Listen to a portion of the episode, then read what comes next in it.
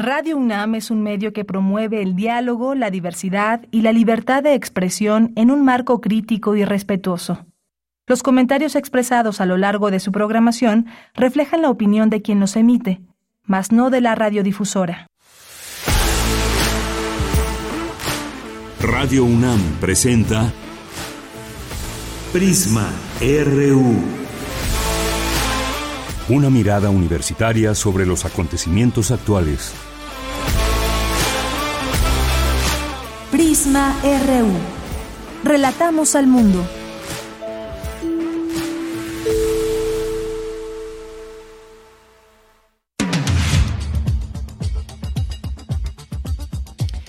Buenas tardes, muchas gracias por acompañarnos ya aquí en Prisma RU. Estamos arrancando este informativo a la una con tres minutos en este día viernes, por fin viernes, decía Rosario Durán ayer, una de nuestras radioescuchas, agosto 19, viernes 2022. Pues ya eh, prácticamente estamos a una semana de que inicien las clases para todas y todos los estudiantes también incorporados a la SEP.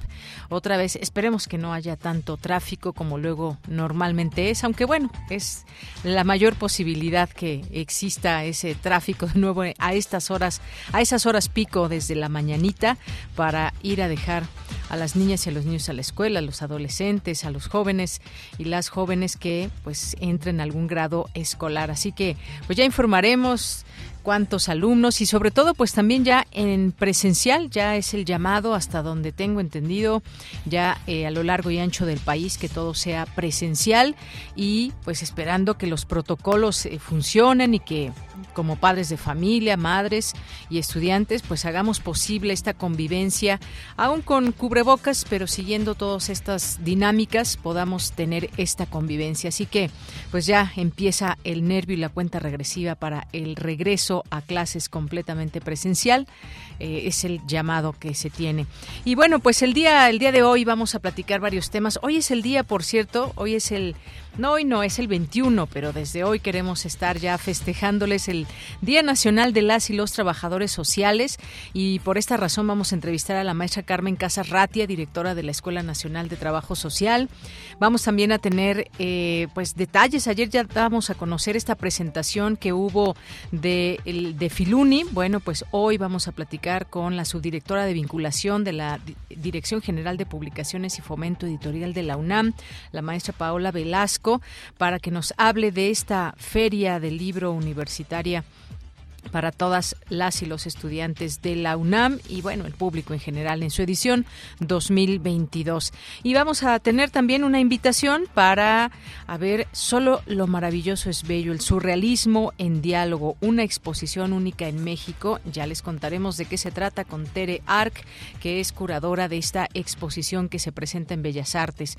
Vamos a tener ya nuestra segunda hora corriente alterna. Vamos a platicar con Sofía Carvajal que nos va a platicar de mujeres fotógrafas de la periferia de la Ciudad de México, su condición de género económica y social en el contexto patriarcal contemporáneo. No se pierdan esta información. Tendremos también una invitación que hacemos a otra exposición, Levantar la Sombra, y tiene que ver con, eh, con Cherán. Así que no se pierdan tampoco esta exhibición, Levantar la Sombra, del artista Giovanni Guerrero, del proyecto Chepiri. Eh, Cherpiri, Cherpiri, de agosto 6 ya se inauguró septiembre hasta septiembre 3 y bueno pues nos va a hablar de este proyecto una crónica visual de Cherán en Michoacán. Vamos a tener también, por supuesto, a Javier Contreras con su refractario RU, los temas que han sido noticia en la semana al análisis y cerraremos Melomanía RU con Dulce Wet. Pues ese es el menú informativo de hoy. Muchas gracias por su atención. A nombre de todo el equipo les saludo, soy Deyanira Morán y desde aquí relatamos al mundo. Relatamos al mundo. Relatamos al mundo.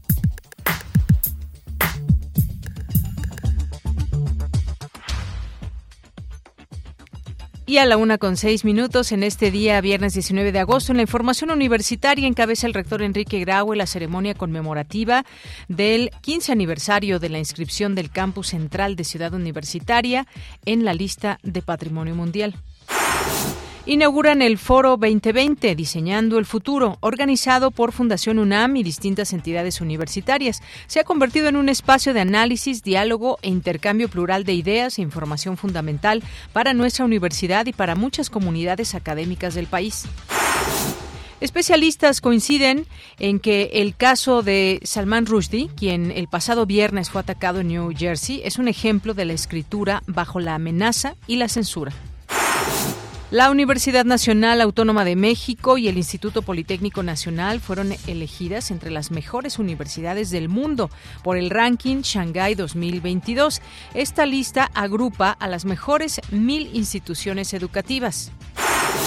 En la información nacional, Alejandro Encinas, subsecretario de Derechos Humanos de la Secretaría de Gobernación, presentó el informe de la Comisión para la Verdad del caso Ayotzinapa. Escuchemos parte de lo que dijo ayer constituyó un crimen de Estado en el que concurrieron integrantes del grupo delictivo Guerreros Unidos y agentes de diversas instituciones del Estado mexicano. Que autoridades federales y estatales de más alto nivel fueron omisas y negligentes, existiendo elementos de presunción respecto de alterar hechos y circunstancias para establecer una conclusión ajena a la verdad de los hechos filo de las 22.45 horas del 26 de septiembre de 2014, tras los hechos de violencia y la persecución, se dio la orden de desaparecer a los estudiantes. No hay indicio alguno de que los estudiantes se encuentran con vida. Por el contrario, todos los testimonios de evidencias acreditan que estos fueron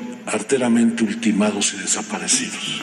Es necesario continuar en la búsqueda en la ribera del río Balsas y en la laguna del Nuevo Balsas, en Atzcala, municipio de Cocula, en la barranca de Tonalapa, municipio de Tepecuacuilco, en Brecha de Lobos y en el paraje Suriana en Iguala y en las inmediaciones de Tepecuaje.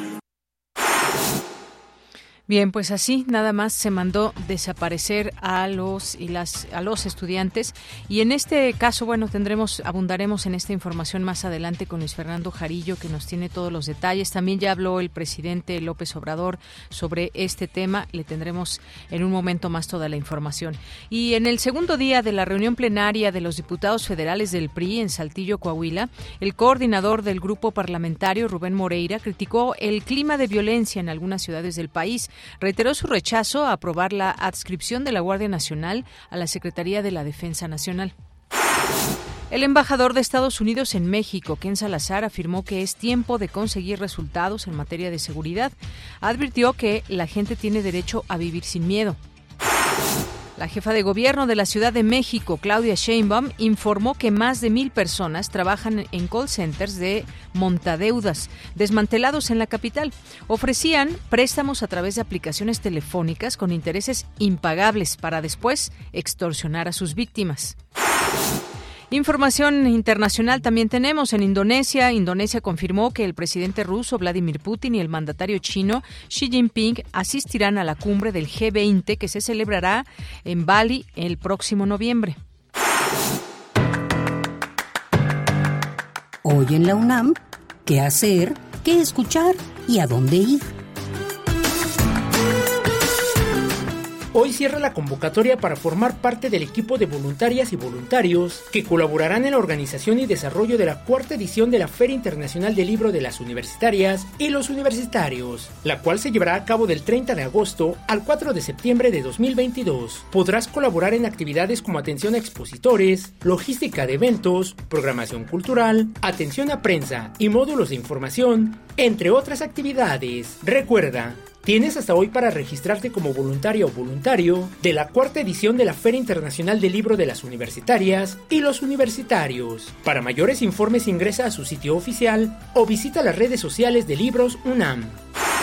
Te recomendamos una emisión más de la nueva serie radiofónica de Radio UNAM, Rimas y Razones, una producción de altavoz radio del Sistema Público de Radiodifusión del Estado mexicano, que muestra un panorama del hip hop en México a través de crónicas de medio aliento tejidas con los testimonios de actores representativos del género y fragmentos de sus propias canciones. El programa de hoy se titula Rap Feminista con Daira Falla, rapera, instructora de autodefensa y gestora cultural, quien a través de la música ha encontrado su voz para denunciar lo que viven las mujeres en México. La serie Rimas y Razones se transmite todos los viernes a las 18.30 horas por el 96.1 de FM.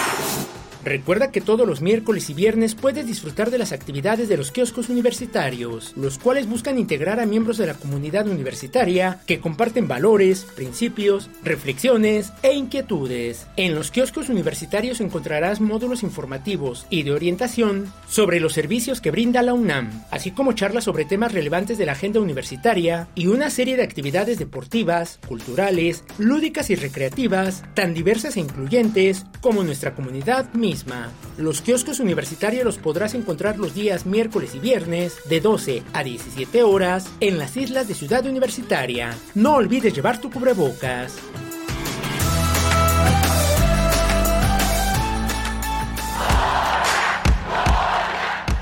Campus RU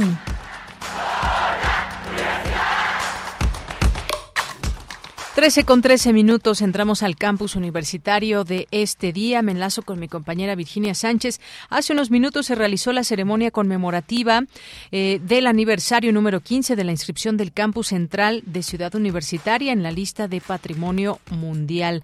¿Qué tal, Vicky? Te saludo con mucho gusto. Buenas tardes. Hola, ¿qué tal, Bella? Muy buenas tardes aquí en el auditorio de Prisma RU. La historia de la Universidad Nacional es de logros, esfuerzos y voluntades que en 1952 se vieron reflejados en este magnífico campus, lugar que reúne lo mejor de nuestros mundos y que funde el pasado y el presente con la permanente aspiración de un México más justo y menos desigual. Así lo señaló el rector de la UNAM, Enrique Graue, al presidir la ceremonia conmemorativa del 15 aniversario de la inscripción del campus central de Ciudad Universitaria en la lista de Patrimonio Mundial ante la Organización de las Naciones Unidas para la Educación, la Ciencia y la Cultura, UNESCO. Escuchemos, Alberto. Este campus central, ya se ha dicho, fue una concepción arquitectónica única, producto de una nación que buscaba una identidad moderna, fincada en su tradición, y que fue magníficamente lograda por una playa de, de arquitectos e ingenieros universitarios. El campus central de Ciudad Universitaria es y sigue siendo en sus espacios y volumetrías un recinto moderno y actual que recuerda las grandes plazas y sitios urbanos mesoamericanos con un funcionalismo moderno de líneas rectas que apelan al orden y al progreso. Por su parte, el secretario general de la UNAM, Leonardo Lomelí Vanega, señaló que Ciudad Universitaria fue una apuesta bien lograda por construir un México moderno en el cual la educación fuera uno de los pilares fundamentales y conjuntando lo mejor de la arquitectura nacional y del muralismo mexicano. Asimismo, resaltó que en esta celebración donde se conjunta también los 70 años de este espacio, es una celebración que también involucra a las otras entidades universitarias. Escuchemos porque al ser ciudad universitaria el primer campus pensado ex profeso precisamente para ser sede de nuestra universidad, también fue el punto de partida para los muchos otros campus que desde entonces se han construido. De manera destacada, las escuelas nacionales de estudios profesionales, hoy facultades, y tiempo después, aquellos campus que construyó nuestra universidad a lo largo del país y que reafirman su carácter nacional. En tanto, Hugo Casanova Cardiel, director del Instituto de Investigaciones sobre la Universidad y la Educación de la UNAM, destacó que esta inscripción es un hecho que guarda múltiples significados entre los que vale referir al menos tres, como es el arquitectónico, el histórico y el educativo. Escuchemos lo que en cuanto a lo arquitectónico refirió. En primer término, representa el reconocimiento del diseño y construcción de la ciudad universitaria como un punto de inflexión en la arquitectura mexicana, que aprovechando un terreno hasta entonces inhóspito, dará forma a una interpretación moderna y con un claro sentido adaptativo ante el contexto. Así, en la edificación de aulas y auditorios, así como de espacios deportivos, sociales y aún de circulación y tránsito, se establecerá un diálogo intenso y complejo con la agreste piedra volcánica y con la flora que enraizada a lo largo de dos milenios cubre la mayor parte de lo que será el corazón del territorio universitario del futuro. Bueno, cabe señalar que en esta ceremonia también estuvo presente Juan Ramón de la Fuente, embajador de México ante la ONU, y es rector de la UNAM, en cuyo periodo se dio precisamente esta inscripción, también estuvieron otros invitados. De ella, esta es la información. Vicky, muchísimas gracias y buenas tardes. Buenas tardes. Un modelo arquitectónico único y todo lo que ya escuchamos de esta ceremonia conmemorativa por este decimoquinto aniversario de esta inscripción del campus central en CEU como lista en la lista del patrimonio mundial. Por ahí, pues bueno, ya la respuesta por ahí a una, eh, una pregunta que lanzábamos en redes sociales. Y bueno, pues nos vamos ahora con Dulce García. Inauguran el Foro 2020 en su novena edición, Diseñando el Futuro. ¿Qué tal, Dulce? Muy buenas tardes. Así es, Deyanira, muy buenas tardes. A ti, al auditorio. Deyanira, en 2014, Fundación UNAM en conjunto con los responsables de los cinco consejos académicos de área y del bachillerato de la UNAM, crearon el Foro 2020 con el objetivo de revisar los conocimientos y la tecnología más avanzada para atender los problemas más grandes del país, así como analizar y dar a conocer los avances realizados por nuestra máxima casa de estudios. Y de Yanira, como bien lo comentas, este año el Foro 2020 lleva a cabo su novena edición bajo el tema Diseñando el Futuro, que contempla mesas de análisis sobre discusión sobre educación, salud pública, sustentabilidad, desarrollo social y cultura. Y con lo cual de ir a decir de Dionisio Mid, presidente del Consejo Directivo de Fundación UNAM, se busca analizar de qué manera la pandemia por COVID-19 nos ha hecho replantearnos el futuro. Vamos a escucharlo. En 2020 dedicamos nuestras reflexiones a las lecciones de la pandemia y en 2021 hablamos de la nueva realidad tras la pandemia. Esta vez nos corresponde proponernos el diseño del futuro, conscientes de que este mundo ya no es igual, que tenemos enfrente nuevos desafíos. El punto de partida es el respeto a la ciencia y el respeto a los científicos, cuyo relevante papel ha quedado incuestionablemente acreditado. Para ellos son trascendentales, como lo mencionaba el rector, las universidades con todas sus aportaciones y el respeto pleno a la autonomía y a la libertad de cátedra, que son cimientos de la educación superior y de la investigación científica. Y bueno, Deyanira, en un mensaje que el rector de la UNAM, el doctor Enrique Graue, mandó a esta inauguración, dijo que el Foro 2020 se ha convertido en un espacio de análisis, diálogo e intercambio plural de ideas y de información fundamental para la UNAM, así como para otras comunidades académicas del país. Vamos a escucharlo. Los cinco grandes temas que estructuran esta novena edición nos permiten reflexionar como institución de educación superior en la evaluación de los aciertos y los pendientes en la educación en todos los niveles. El análisis de las condiciones de nuestro sistema de salud pública, la discusión sobre los enormes retos para garantizar la sustentabilidad, la elaboración de las políticas y estrategias nacionales y regionales necesarias para el desarrollo social y el diseño de las medidas necesarias para garantizar los derechos de acceso a la cultura. Todos estos temas son muy necesarios para poder diseñar nuestro futuro y materializarlo. Y bueno, Yanira, ya nada más comentarle al público que la programación de estas mesas de análisis del Foro 2020 se pueden consultar en www.fundacionunam.org.mx. Es la información de Yanira. Gracias, Dulce. Buenas tardes. Gracias a ti, muy buenas tardes. Bien, pues sí, muchos retos que hay que hablar cuando se habla de educación y pues ya estaremos también comentando aquí los próximos las próximas conferencias que se den en distintas materias como parte del Foro 2020 a través de este espacio que tenemos cada 15 días con Fundación UNAM. Nos vamos con Cindy Pérez Ramírez, analizan en el Congreso a las 2022 los feminismos y el género. ¿Qué tal, Cindy? Muy buenas tardes, adelante. ¿Qué tal, Deyanira? Muy buenas tardes a ti y a todas las personas que están escuchando Prisma RU. Durante los trabajos del 33 Congreso Latinoamericano de Sociología a las 2022, se organizó en la Facultad de Ciencias Políticas y Sociales de la UNAM el panel Feminismos, Género y Pandemias. En él, Marisa Belaustegui Goitia, directora del Centro de Investigaciones y Estudios de Género de la UNAM, Habló del trabajo con las alumnas de primer ingreso de la Facultad de Filosofía y Letras en el semestre 2021-1 alrededor del tema de la vergüenza y la timidez como emociones esenciales para mantener y reproducir el orden de género.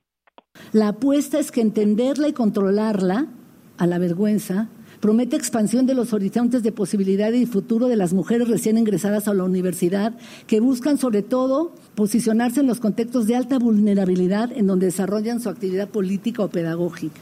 Ahmed, con la promesa de la felicidad, marcó su objetivo de denunciar la felicidad como un instrumento ideológico que perpetúa la desigualdad. Así nació la figura de la feminista Guafiestas, que Ahmed utiliza para señalar que el feminismo no tiene por objeto arruinar la felicidad de los demás, sino denunciar la idea misma de felicidad como instrumento de control. Estoy convencida que no es estratégica la amargura. Me decanto y así lo exploro y promuevo en el salón de clase hacia las pedagogías que dan lugar a este manifiesto por el humor, el desparpajo consciente del problema sostenido de la desigualdad, el descaro y la estrategia de un lúcido desenfado. En tanto, Karina Batani, académica uruguaya y directora general del Consejo Latinoamericano de Ciencias Sociales, CLACSO, se refirió a los cuidados y la desigualdad de género evidenciada durante la pandemia. Cifras del Instituto Nacional de Estadística y Geografía revelan que en México los hombres, incluyendo a los padres, dedican 11.5 horas semanales al cuidado de niñas y niños, mientras que las mujeres destinan 24.1 horas a la semana, es decir, más del doble. Además, las mujeres aportan 2.7 veces más valor económico que los hombres por el trabajo doméstico y de cuidados en el hogar. Con el cuidado encontramos que sigue siendo una función que se cumple, en palabras de María Ángeles Durán, puertas adentro, es decir, una función privada de las familias y todas sabemos que cuando decimos las familias, decimos las mujeres de la familia, ¿sí? O sea que es una función asignada a las mujeres. Y que cuando no se da dentro del ámbito de la familia, se da por parte de otras mujeres bajo la forma de remuneración, de un trabajo remunerado, ejemplo, trabajadoras domésticas. En el marco de esa crisis de los cuidados, las afectadas principales fueron las mujeres, en tanto son aquellas que tienen asignadas de manera prioritaria y preponderante el cuidado en la organización social actual de nuestros países. De Yanira, la edición 33 del Congreso Latinoamericano de Sociología a la 2022 concluye el día de hoy con las reflexiones del secretario general de la UNAM, Leonardo Lomelí Vanegas, la presidenta del Congreso Alas, Angélica Cuellar, y de Claxo, Karina Bacani. Este es el reporte. Gracias, Cindy. Muy buenas tardes. Muy buenas tardes. Bien, pues hay algunas de las actividades de ALAS 2022 y nos vamos a la siguiente información que hoy se publica pues en todos los medios de comunicación estas palabras que eh, a través de una conferencia de prensa diera Alejandro Encinas, subsecretario de Derechos Humanos de la Secretaría de Gobernación, porque presentó este informe de la Comisión para la Verdad del caso Ayotzinapa y qué ha sucedido hasta el momento, cuáles son esas declaraciones. Bueno, pues aquí tenemos toda la información con mi compañero Luis Fernando Jarillo. ¿Qué tal, Luis Fernando? Buenas tardes. Buenas tardes, de Yanira, a ti y a todo el auditorio. Este jueves, el subsecretario de Derechos Humanos Alejandro Encina Rodríguez declaró que no se tiene evidencia de que los 43 normalistas desaparecidos de Ayotzinapa puedan estar con vida y que pueden confirmar que la desaparición se trató de un crimen de Estado. Escuchemos sus palabras. La desaparición de los 43 estudiantes de la normal Isidro Burgos de Ayotzinapa la noche del 26 al 27 de septiembre de 2014 constituyó un crimen de Estado. No hay indicio alguno de que los estudiantes se encuentran con vida. Por el contrario, todos los testimonios de evidencias acreditan que estos fueron arteramente ultimados y desaparecidos que es necesario continuar en la búsqueda en la ribera del río Balsas y en la laguna del Nuevo Balsas en Izcala, municipio de Cocula, en la barranca de Tonalapa, municipio de Tepecuacuilco, en Brecha de Lobos y en el paraje Suriana en Iguala y en las inmediaciones de Tepecuaje. En conferencia de prensa desde Palacio Nacional, el subsecretario presentó el más reciente informe de la Comisión para la Verdad y Acceso a la Justicia del caso Ayotzinapa. En dicha conferencia eh, se dio después de una reunión privada del presidente de la República, Andrés Manuel López Obrador, con los padres de los normalistas desaparecidos el 26 de septiembre de 2014 en Iguala, Guerrero. Estuvo presente el fiscal general Alejandro Gertz Manero y las organizaciones de derechos humanos que han acompañado a las familias de los estudiantes. Esta mañana el presidente Andrés Manuel López Obrador dijo estas palabras. Escuchemos. Es algo muy triste, mucho, muy doloroso para los padres, para las madres, escuchar el, informe, pero dijimos desde el principio que íbamos a hablar con la verdad, por dolorosa que fuese. Los abrazamos, no así, de manera directa, pero sí les expresé mi dolor, mi tristeza. Desde luego el caso no está cerrado. Ayer se dio a conocer el informe de la comisión y la Fiscalía va a seguir actuando, está procediendo y también va a corresponder a los jueces y al Poder Judicial la impartición de la justicia. La Comisión del caso Ayotzinapa tiene en su poder 41.168 documentos de 15 instituciones de gobierno, del Grupo Interdisciplinario de Expertos Independientes y del Centro Pro Derechos Humanos. Cuenta además con testimonios de 115 personas relacionadas con el caso, también análisis de comunicaciones telefónicas y de mensajes entre personas claves que abren nuevas líneas de investigación. Se han realizado 101 acciones de búsqueda y encontrado más de mil indicios en campo. Como ya es conocimiento del público, los restos de tres estudiantes han sido identificados. Sin embargo, también se informó de la muerte o ejecución de 26 personas claves implicadas en el caso. Cuatro de estas ejecuciones sucedieron el 15 y el 24 de mayo de este año. Se trata de dos familiares y dos integrantes de Guerreros Unidos, el grupo criminal que desapareció a los estudiantes con la ayuda y complicidad de funcionarios públicos, de acuerdo a la información que se tiene hasta el momento.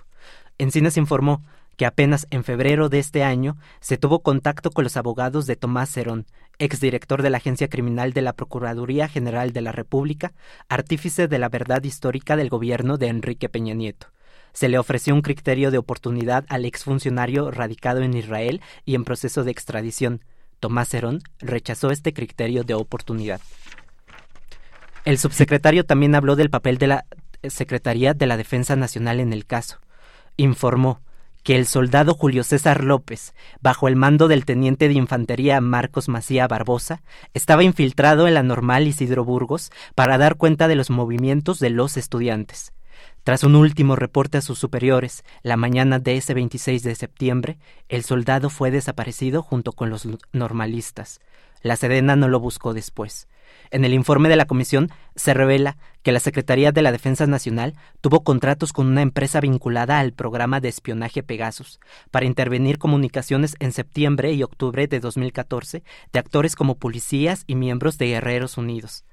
El ejército no ha entregado toda la información del caso. La comisión aún espera más documentos. El subsecretario también habló de los problemas con el Poder Judicial, pues el caso Ayotzinapa está fragmentado en diferentes juzgados. Escuchemos. Informo también que se ha mantenido todo el proceso de extradición de Tomás Herón, quien se encuentra en el Estado de Israel.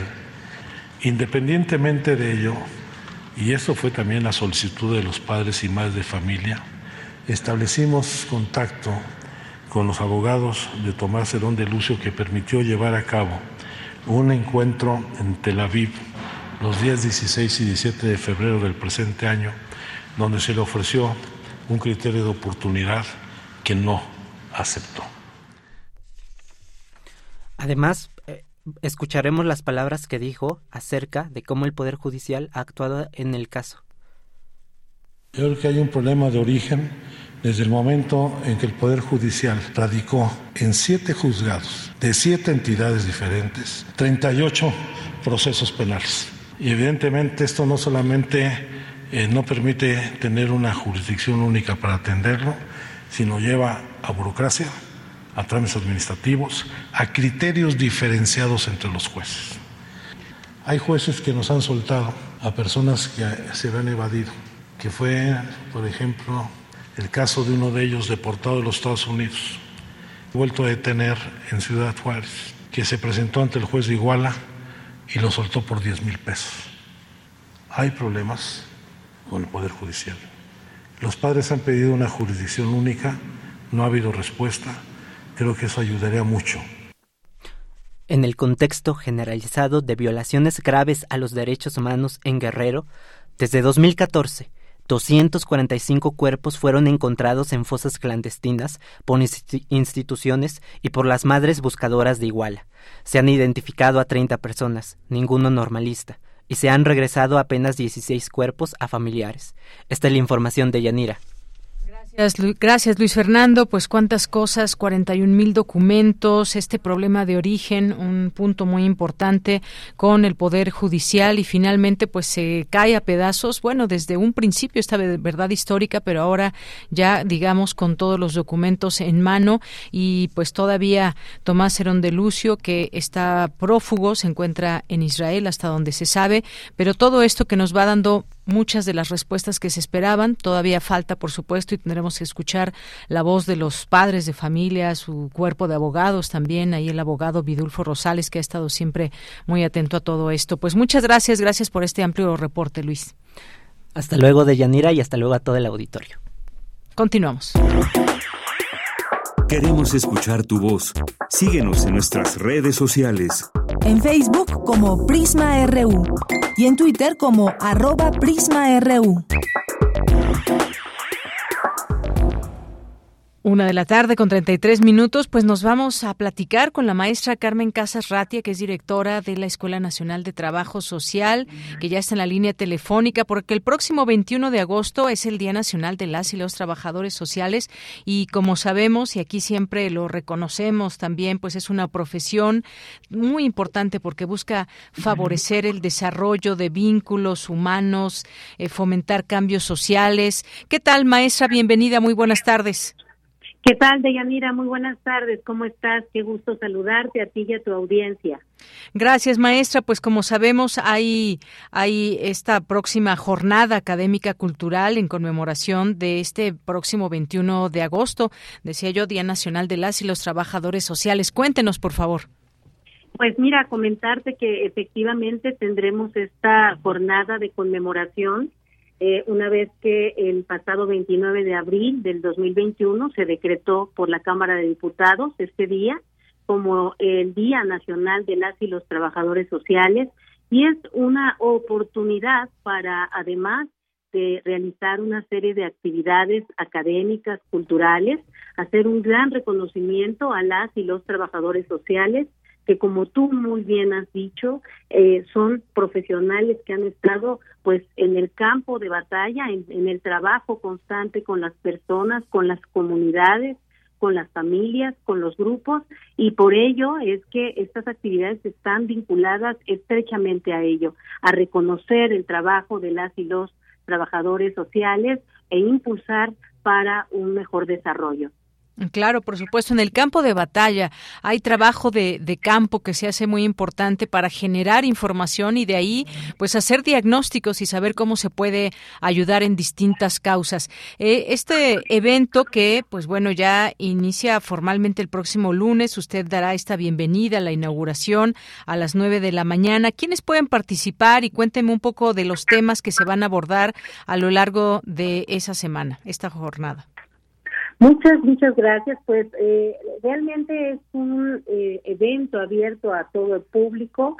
Está eh, también llamada la Red Nacional de Instituciones de Educación Superior en Trabajo Social, que, bueno, por supuesto, tiene también la responsabilidad y el compromiso de formar a trabajadoras y trabajadores sociales, pero tendremos, además de algunas difusiones particulares, con presentaciones de libros en temas eh, como la intervención con familias, un seminario interuniversitario sobre reflexiones disciplinarias del trabajo social.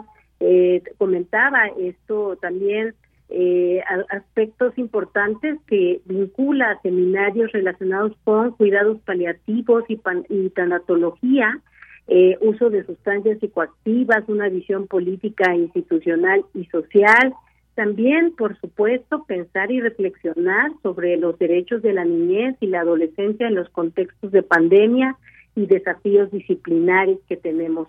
Eh, es, es una gran oportunidad para que eh, estos temas que son propios del el actuar y del análisis para la intervención disciplinar bien tú lo has comentado, a través de la investigación de diagnósticos y de intervención con los diferentes grupos sociales, pues puedan participar de ello, ¿no? Que puedan acudir, es un evento presencial y estaremos transmitiéndole también vía YouTube para que eh, pues nos acerquemos a, a, estos temas tan importantes. Se vincula también con nuestro programa de radio que como sabemos se transmite por Radio UNAM todos los viernes en Vida Cotidiana, Sociedad en Movimiento a las 4 de la tarde, en donde tenemos este vínculo con la sociedad, con los grupos sociales, para pues acompañar estos procesos por demás eh, importantes en la atención de sus problemáticas. Muy bien, pues sí, efectivamente todo esto eh, es abierto al público. Yo decía es una semana, pero también se va hasta la siguiente semana y es el programa que seguramente ya se puede consultar a través de su página. Y bueno, pues vemos esta posibilidad de eh, conocer más de cerca el trabajo que hace un trabajador, una trabajadora social, eh, por ejemplo, con familias en formación. también está, por ejemplo, la investigación con familias desde las prácticas profesionales de trabajo social, hay una presentación de un libro también, eh, también eh, hay un seminario internacional con los cuidados paliativos y tanatología, temas de los cuales también aquí vamos hablando en este espacio. Eh, nos decía del programa de radio Vida Cotidiana también que es parte y es una ventana maestra, es una ventana también para que muchas personas conozcan todas estas actividades que se hacen desde el trabajo social. Cuénteme en qué incide, cómo inciden sociales que tenemos muchas veces entre jóvenes o entre personas adultas mayores. ¿Cómo es este, este trabajo? Pues mira, eh, te agradezco infinitamente la pregunta porque me permite un poco hablar de lo que es el quehacer del trabajo social, cómo nos vinculamos con estos grupos sociales ante sus necesidades, carencias y problemas y lo que implica justamente el acompañar estos procesos en diferentes temas.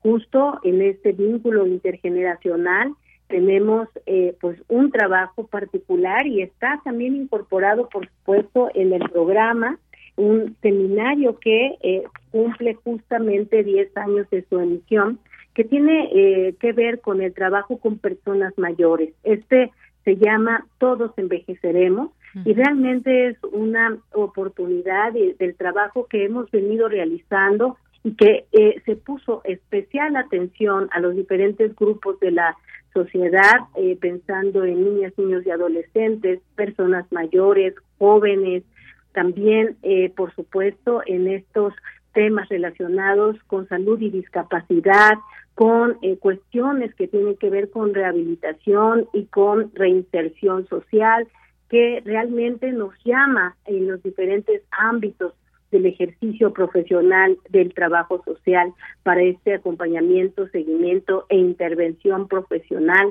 en campo, como bien tú has dicho, no solamente a partir de la reflexión en un escritorio o desde un laboratorio, sino con las realidades sociales. En este llamado que hemos tenido incluso desde el mismo gobierno federal para la reconstrucción del tejido social. Trabajo social es ese profesional que interviene en ese campo y que incide en las problemáticas para buscar esos cambios eh, en estos contextos de verdad tan complejos y que eh, pues nos nos llama justamente a eh, pues dar estas alternativas de solución ante estas problemáticas. Claro que sí. Bueno, pues ahí dejamos esta invitación, esta posibilidad. Hay un cartel ya donde se pueden leer todas estas actividades que compartimos en nuestras redes sociales, en su página también que podemos encontrarlo. Y siempre pues adelantamos también esta felicitación maestra a usted, a todos eh, y a todas con quien trabaje cotidianamente, trabajadoras y trabajadores sociales, porque se reconoce ese profesionalismo y además un alto compromiso en la eh, pues tratar de de remediar con estos datos de campo y demás problemas sociales como el rezago educativo, la desigualdad, eh, la marginalidad, incluso la corrupción, muchas cuestiones que, que, que sabemos en las que están comprometidas las trabajadoras y trabajadores sociales. Pues no me resta más que adelantarles también esta felicitación y muchas gracias por estar en este espacio, maestra. Muchísimas gracias a ti, Deyanira, a todo tu equipo y al auditorio, por supuesto, decirles que efectivamente aquí estamos, este gran profesional que ha sido llamado a estar involucrado en estos espacios, en estas realidades y en estas soluciones. Y quisiera, si me permites, aprovechar la oportunidad de agradecer infinitamente y reconocer el trabajo que han realizado las y los trabajadores sociales en el campo de la salud. Justo hoy se hizo entrega de reconocimiento nacional de salud eh, desde el gobierno federal para todas eh, y todos quienes han tenido un destacado desempeño, que yo podría decir que son todas y todos, pues es un profesional que estuvo al igual que los médicos, al igual que las enfermeras y enfermeros en este eh, espacio de atención primaria ante pues este contexto de pandemia que hemos vivido. Muchas, muchas gracias. Les esperamos para participar en esta gran jornada de actividades. Efectivamente son dos semanas continuas, pero el quehacer de la Escuela Nacional de Trabajo Social y la Red Nacional de Instituciones de Educación Superior en Trabajo Social es de todos los días a través de las diferentes IES y de nuestra pues eh, hermosa UNAM, de nuestra gran Universidad Nacional Autónoma de México. Muchísimas gracias. Y bueno, eh, el programa está en www.trabajosocial.unam.mx. Les invitamos a seguir escuchándonos todos los viernes a las 4 de la tarde. Muchas gracias. Gracias a usted, maestra. Recibe un abrazo y hasta luego. Hasta luego. Muchas gracias. Muy buenas tardes, maestra Carmen Casarratia, directora de la Escuela Nacional de Trabajo Social de la UNAM. Prisma RU. Relatamos al mundo.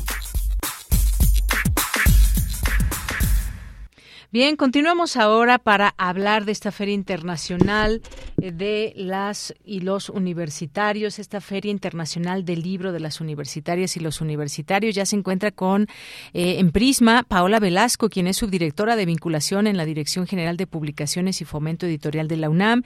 Es maestra en letras latinoamericanas en la UNAM, autora de libros de ensayo Las huellas del gato y veredas para un centauro y del poemario Rotación del Tiempo, entre otras cosas. Paola, ¿cómo estás? Buenas tardes.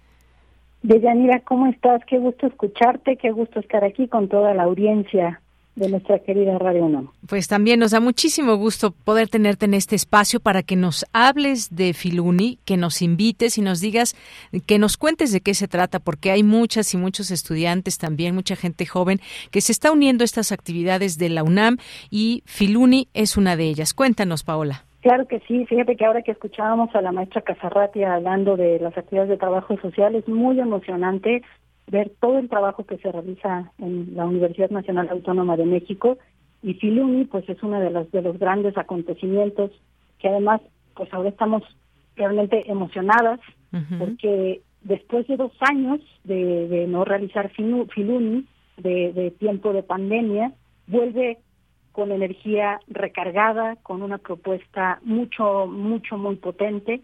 Y eh, pues la verdad es que es una invitación muy tentadora para, justo como dices, nuestras comunidades más jóvenes eh, y bueno, para el público en general, desde luego, para el, académicas, académicos, poder asistir a las actividades de Filuni que ocurrirá del 30 de agosto al 4 de septiembre ya tenemos a Filunia a la vuelta de la esquina de, Efectivamente, y son distintas actividades de las que les queremos invitar a ser parte, que conozcan las actividades.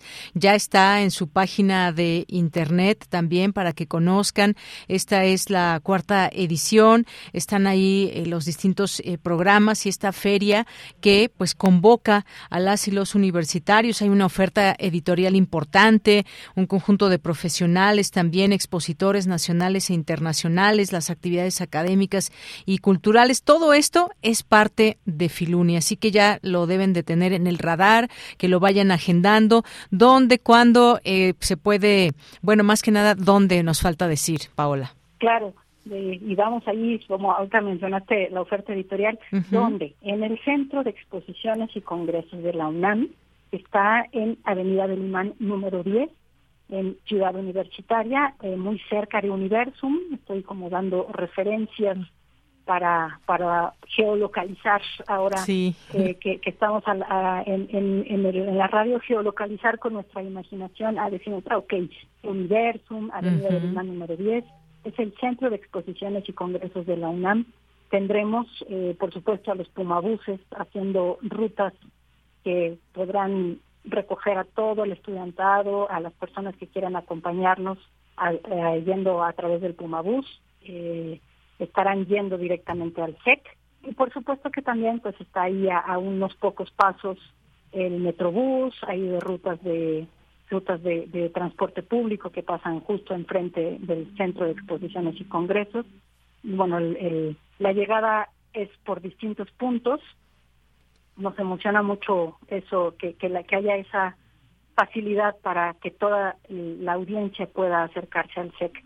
Y una de las cosas que mencionabas ahorita, eh, la oferta editorial, como decías, es un lugar donde hacerse de libros como en pocos espacios. Tendremos a 352 sellos universitarios de distintas universidades nacionales y extranjeras reunidas en este espacio. Esto nos habla de una oferta editorial muy rica, muy amplia de Yanira.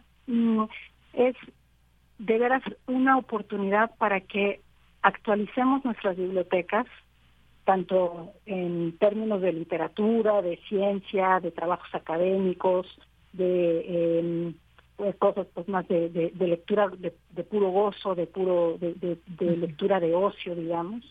Eh, y es eh, tener esta posibilidad de reunir acervos de universidades de Chile, de Estados Unidos, de Canadá, de Argentina, de Uruguay, eh, de España, en fin, de, de, tantos, de, tenemos 17 países, de todos estos lugares y de 352 eh, universidades o sellos universitarios, de verdad que es un amplio abanico que nos permite otra cosa, no gastar en los en los grandes aranceles que suelen tener los libros, que es, cierto que, que la importación de los libros no siempre es lo más fácil, y mucho menos del libro universitario. Entonces, Ilumi nos abre esta gran oportunidad de ir a renovar nuestros nuestras bibliotecas personales. También esta convocatoria la, extendemos a bibliotecarias y a bibliotecarios de, que tengan a su cargo justo espacios colectivos que se acerquen a Filuni, tendremos descuentos especiales para, para estas comunidades y pues la idea es que que todas y todos nos llenemos de libros, además, como decías, del gran número de actividades que si quieres ahora platicamos un poquito más de ellas. Muy bien, pues sí, me parece de una vez con esas actividades, porque veo que incluso habrá muestras de cine, proyecciones cinematográficas de universidades invitadas, estos eh, talleres, exposiciones culturales. Cuéntanos un poco justamente de ese programa, Paola. Claro, quisiera empezar diciéndoles que tendremos a Vivian Gornick en la conferencia inaugural eh, justamente el martes 30 de agosto a las 12 horas. Vivian Gornick es una de las feministas más importantes, digamos, eh, así como como tú, sabes, hemos estado trabajando en este reconocimiento de nuestras madres literarias. Eh, Vivian Gornick es un figurón en el, en, en el, estudio, en el análisis, en, en la en la crítica y en el, en estar todo el tiempo pensando, tiene es una mujer que tiene ya muchas décadas trabajando el tema y pues ha sido una de las pioneras también. Entonces poder contar con su presencia en Filuni para que nos hable de, temas relacionados con el feminismo, pero también con la reflexión de la post-pandemia y cómo nos afecta, especialmente eh, cómo ha afectado la, la, la relación y el quehacer de las mujeres en todos los ámbitos, particularmente en el literario, es una oportunidad única de veras de poder escuchar a esta gran pensadora de nuestro tiempo que tenemos la fortuna de tener y tener de manera presencial en Filuni. Bueno, eh, como decías, tendremos talleres. Los uh de Filuni van en tres líneas. Una de ellas es post-patriarcado, que nos permite hablar justamente de todos estos temas aledaños, género, em, justicia, inclusión, etcétera. Eh, y tenemos el de pospandemia, en el que abordamos temas pues a través de talleres también, ¿no? O sea, no solamente de las de las conferencias y de las charlas, sino también a través de talleres porque creemos que hay eh, necesidad en este momento de, de una acción muy directa al, a las comunidades, a los jóvenes, a los maestros, a los padres de familia, eh, maestras, de reencontrarnos reencontrarnos con el cuerpo, reencontrarnos con el contacto, reencontrarnos con eh, pues con la comunidad desde luego, pero además de salvar algunas distancias que nos han llevado a tener otro tipo de problemas que se reflejan en salud emocional, por ejemplo.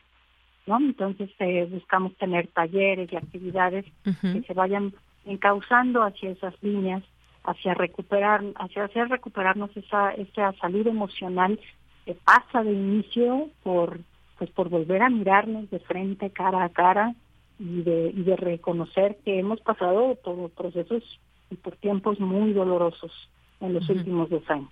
Así es. Bien, Paola, pues yo te agradezco mucho esta oportunidad que nos das para conocer más de cerca en tu voz también esas actividades, esta invitación. Pueden, por supuesto, ver a detalle el programa y todo lo de lo que estamos platicando en filuni.unam.mx. Ahí pueden descargar ya el programa y, sobre todo, apartar esta fecha, 30 de agosto al 4 de septiembre, Centro de Exposiciones y Congresos, y pues estar y disfrutar de esta Feria Internacional del Libro de las Universidades y los universitarios en esta edición 2022. Pues muchas gracias, Paola. ¿Algo más que quieras comentar? Agradecerte mucho, agradecerte a la audiencia, decir que así como hablé solo de la, de la conferencia inaugural, tendremos a Rosa Montero por primera vez en la UNAM eh, en la conferencia de cierre, en la conferencia de clausura, pero pasamos por un sinnúmero de personalidades muy, muy relevantes de la ciencia, de la filosofía, del feminismo, de la literatura, eh, a lo largo de todo el programa. Entonces, eh, realmente una invitación a que, a que entren a filuni.unam.mx y le echen un buen vistazo a esta riqueza de actividades que proponemos desde la UNAM para todas y para todos. Efectivamente, ahí no que no se les pase consultar este programa, elijan los días, las horas que, que puedan ir, aunque les interese, ahí está el programa completo. Pues muchas gracias, Paola Velasco, te mandamos un abrazo. Igualmente, Deyanira. Hasta luego. Hasta luego. Bien, pues fue Paola Velasco, subdirectora de vinculación de la Dirección General de Publicaciones y Fomento Editorial de la UNAMI, esta invitación a la Filuni, Filuni 2022. Porque tu opinión es importante, escríbenos al correo electrónico prisma.radiounam@gmail.com. Una de la tarde con 54 minutos y tenemos a Tere Arc, que es curadora de la exposición Solo lo maravilloso es bello, el surrealismo en diálogo, una exposición única en México. Y bueno, tenemos estos cinco minutos para platicar con ella o que nos, que nos invite a conocer esta exposición, dónde, cuándo y cómo, ya nos dirás todo. Tere Arc, bienvenida, muy buenas tardes. Buenas tardes, Deyanira, y buenas tardes a toda tu audiencia. Pues Tere, platícanos de esta exposición. Tú estás encargada de la parte mexicana, tú eres especialista en mujeres surrealistas. Cuéntanos e invítanos a esta exposición, por favor. Claro. Bueno, pues primero les quiero contar que eh, esta exposición, que como bien dijiste, es, un es un diálogo con el, surrealismo y México, viene en su mayor parte, dos terceras partes de la muestra, que está integrada por casi 300 piezas vienen de la colección del Museo Boymans von Beiningen, eh, que se encuentra en la ciudad de Rotterdam, en los Países Bajos, y que es una de las más importantes colecciones de surrealismo en un museo europeo, que viaja por primera vez porque el museo se encuentra en remodelación. Entonces tenemos la gran fortuna de tener en México obras que nunca han podido viajar, muchas de ellas que pertenecieron en algún momento a la colección de Edward James, el famoso eh, británico mecenas coleccionista que llegó a México y concibió el jardín surrealista de las posas, eh, lo cual fue uno de los motivos de hacer este diálogo, y piezas de colecciones mexicanas, tanto privadas como institucionales, que nos permiten como entablar estas conexiones entre eh, el surrealismo europeo y el surrealismo en México, tanto a partir de, de artistas surrealistas que se exiliaron en el país, como Remedios Varo, Leonora Carrington, Alice Raón, Wolfgang Palen, entre otros, y los surrealistas en Europa y además de incluir artistas mexicanos que de alguna u otra forma estuvieron relacionados con el surrealismo o hicieron eh, algunas de sus obras influidos por él, como el caso de, por supuesto, de Frida Kahlo, María Izquierdo, Diego Rivera, Agustín Lazo, entre otros. Muy bien, bueno, pues ahí tenemos una probada de lo que es esta exposición, hasta cuándo, o más bien desde cuándo está esta exposición y dónde se presenta. Bueno, la exposición inauguró la primera semana de junio en el Museo del Palacio de Bellas Artes y estará eh, abierta al público hasta el día 2 de octubre, así que todavía tienen oportunidad de poder visitarla. Muy bien, pues ahí en el Palacio, en el Museo del Palacio de Bellas Artes, no se olviden esta exposición de Solo lo maravilloso es bello, el surrealismo en diálogo, una exposición única en México. Tere Arc, que es la curadora, pues nos comenta sobre dónde vienen, de dónde vienen estos estos trabajos y cómo podemos, pues obviamente apreciarlos. Así que no se lo pierdan ahí en Bellas Artes. ¿Algo más que nos quieras comentar, Tere? Bueno, sí, me gustaría comentar también que la, exposición integra todas las diferentes manifestaciones, tanto de, la plástica como de la literatura. Tenemos, bueno, y el cine. Tenemos fragmentos de películas surrealistas, eh, escultura, arte objeto, pintura, grabado. Eh, tenemos también literatura, revistas, publicaciones. Es una exposición muy, muy completa y eh, que hace también un énfasis muy importante, sobre todo pues en la parte mexicana, de la participación eh, tan eh, trascendente de las mujeres en el surrealismo, que pues ha sido últimamente ya más reconocida y recuperada, es un punto también muy importante de, de la exposición. Muy bien, nos preguntan aquí por los horarios, pues los horarios del, del museo, ¿no? Sí, el museo está abierto a partir de las 10 de la mañana y hasta las 5.30 de la tarde eh, de, martes a domingo. Muy bien, martes a domingo. Ahí está el Museo de Palacio de Bellas Artes, 10 a 17.30. Muchísimas gracias, Tere, por invitarnos y platicarnos un poco de esta exposición que sin duda valdrá la pena ir y pues aprender también, por supuesto, con todas estas manifestaciones de la plástica, la literatura que nos dices, todo, todas estas publicaciones que forman parte también de todo esto. Muchísimas gracias por estar aquí en Prisma RU de Radio UNAM, Tere. Al contrario, y espero que eh, todos puedan visitar la exposición. Claro que sí, ahí dejamos esta invitación. Muy buenas tardes, Tere. Hasta luego. Hasta luego. Tere Arc es curadora de esta exposición y encargada de la parte mexicana, es especialista en mujeres surrealistas y bueno, pues ahí un poco de lo que podemos apreciar en esta exposición. Nos tenemos que ir al corte, ya son las dos de la tarde y regresamos a nuestra segunda hora, tenemos todavía mucha información y bueno, pues por ahí si queda algo de tiempo tendremos un poco de música. Volvemos. Queremos escuchar tu voz. Síguenos en nuestras redes sociales. En Facebook como Prisma RU y en Twitter como arroba PrismaRU.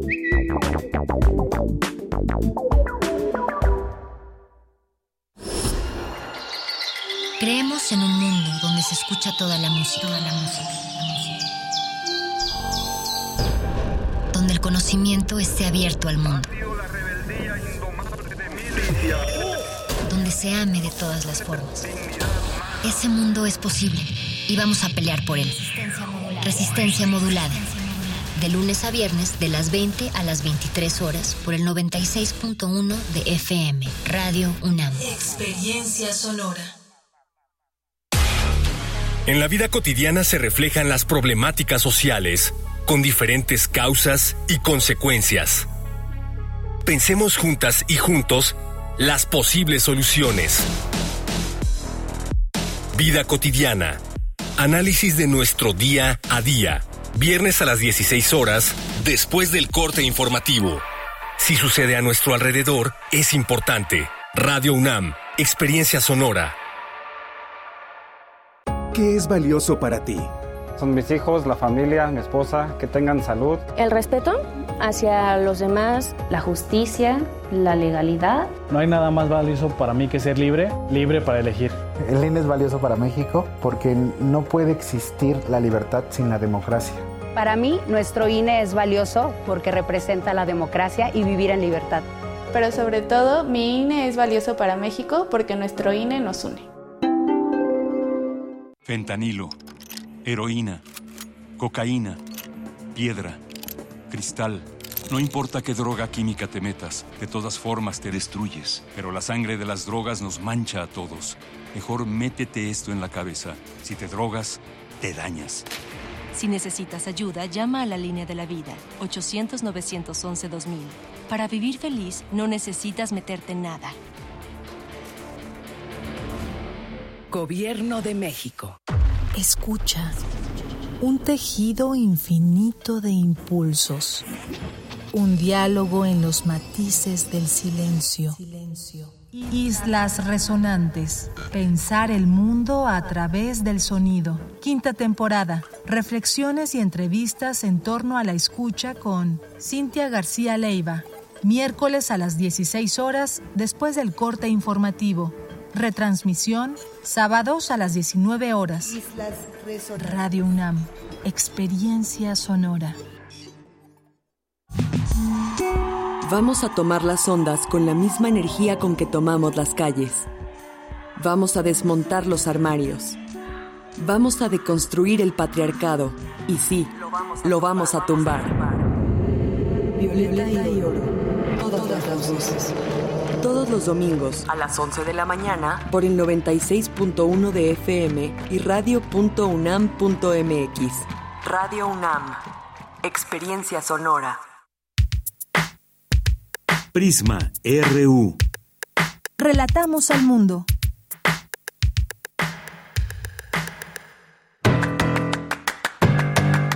Mañana en la UNAM, ¿qué hacer? ¿Qué escuchar? ¿Y a dónde ir? Mañana no te puedes perder el radiodrama Una tragedia florentina. Simón, un rico comerciante florentino del siglo XVI, encuentra a su esposa en compañía de un príncipe local. Después de fingir hospitalidad, Simón desafía al intruso a un duelo lo desarma y lo estrangula. Esto renueva la pasión de los esposos. No te pierdas este radiodrama producido por el Departamento de Teatro de Difusión Cultural y Radio UNAM en 1968, bajo la dirección de José Luis Serrada y las actuaciones de Sergio Jiménez, José Estrada, Ana Ofelia Murguía y Magda Vizcaíno. Sintoniza mañana sábado 20 de agosto, en punto de las 20 horas, el 96.1 de FM. Recuerda que todos los domingos tienes una cita con la serie Violeta y Oro, todas las voces, una coproducción de Radio UNAM y la Coordinación para la Igualdad de Género de nuestra máxima casa de estudios, bajo la conducción de la doctora Sandra Lorenzano.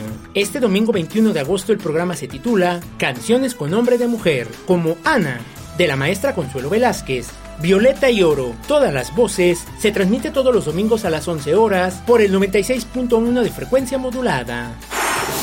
Como parte de la temporada del 25 aniversario del programa Teatro de ciertos habitantes en la UNAM, se presenta la puesta en escena Triple Concierto, bajo la dirección del dramaturgo mexicano Claudio Valdés Curi, quien aborda la confrontación entre el anhelo y las limitaciones técnicas, la música y la capacidad de expresar la dimensión más íntima del ser, y que todos, sin excepción, tenemos capacidades que nos hacen distintos, únicos y singulares en el gran concierto de la vida. Disfruta de esta divertida y reflexiva puesta en escena que tiene una corta temporada y culmina el próximo 28 de agosto en el Teatro Juan Ruiz de Alarcón. Las funciones son los días jueves y viernes a las 20 horas, los sábados en punto de las 12.30 y 19 y los domingos a las 12.30 y 18 horas. Consulta los detalles de la obra en el sitio teatrunam.com.mx. Recuerda que antes, durante y después de la función es indispensable el uso de cubrebocas.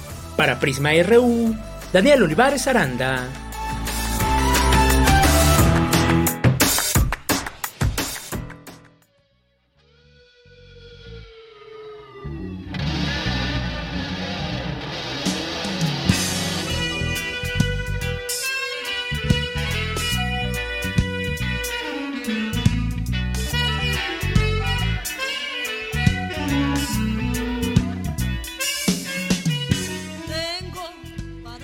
Bien, pues estamos escuchando de fondo la voz de Nina Galindo, esta cantante mexicana que, bueno, ya tiene mucho tiempo en los escenarios y que, bueno, la hemos escuchado con rock, con blues y va a grabar un disco el día de mañana ahí en el foro en el multiforo Alicia, Nina Galindo y La Mala Hierba, Canciones Atoradas, una grabación de un disco en vivo y tiene invitados como Francisco Barrios el Mastuerzo, Follaje Blues y Rudo Gómez, así que están todas y todos invitados mañana 20 de agosto a partir de las 8 eh, y cuarto de la noche, 8.14 dice aquí.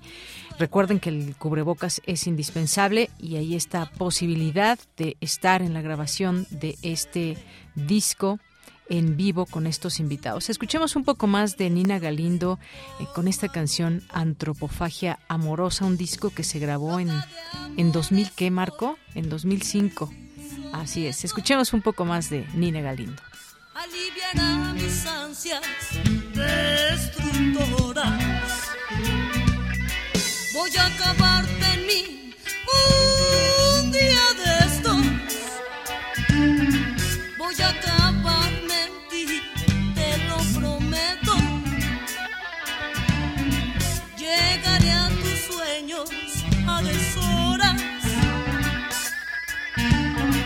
te mataré y me comeré tus huesos.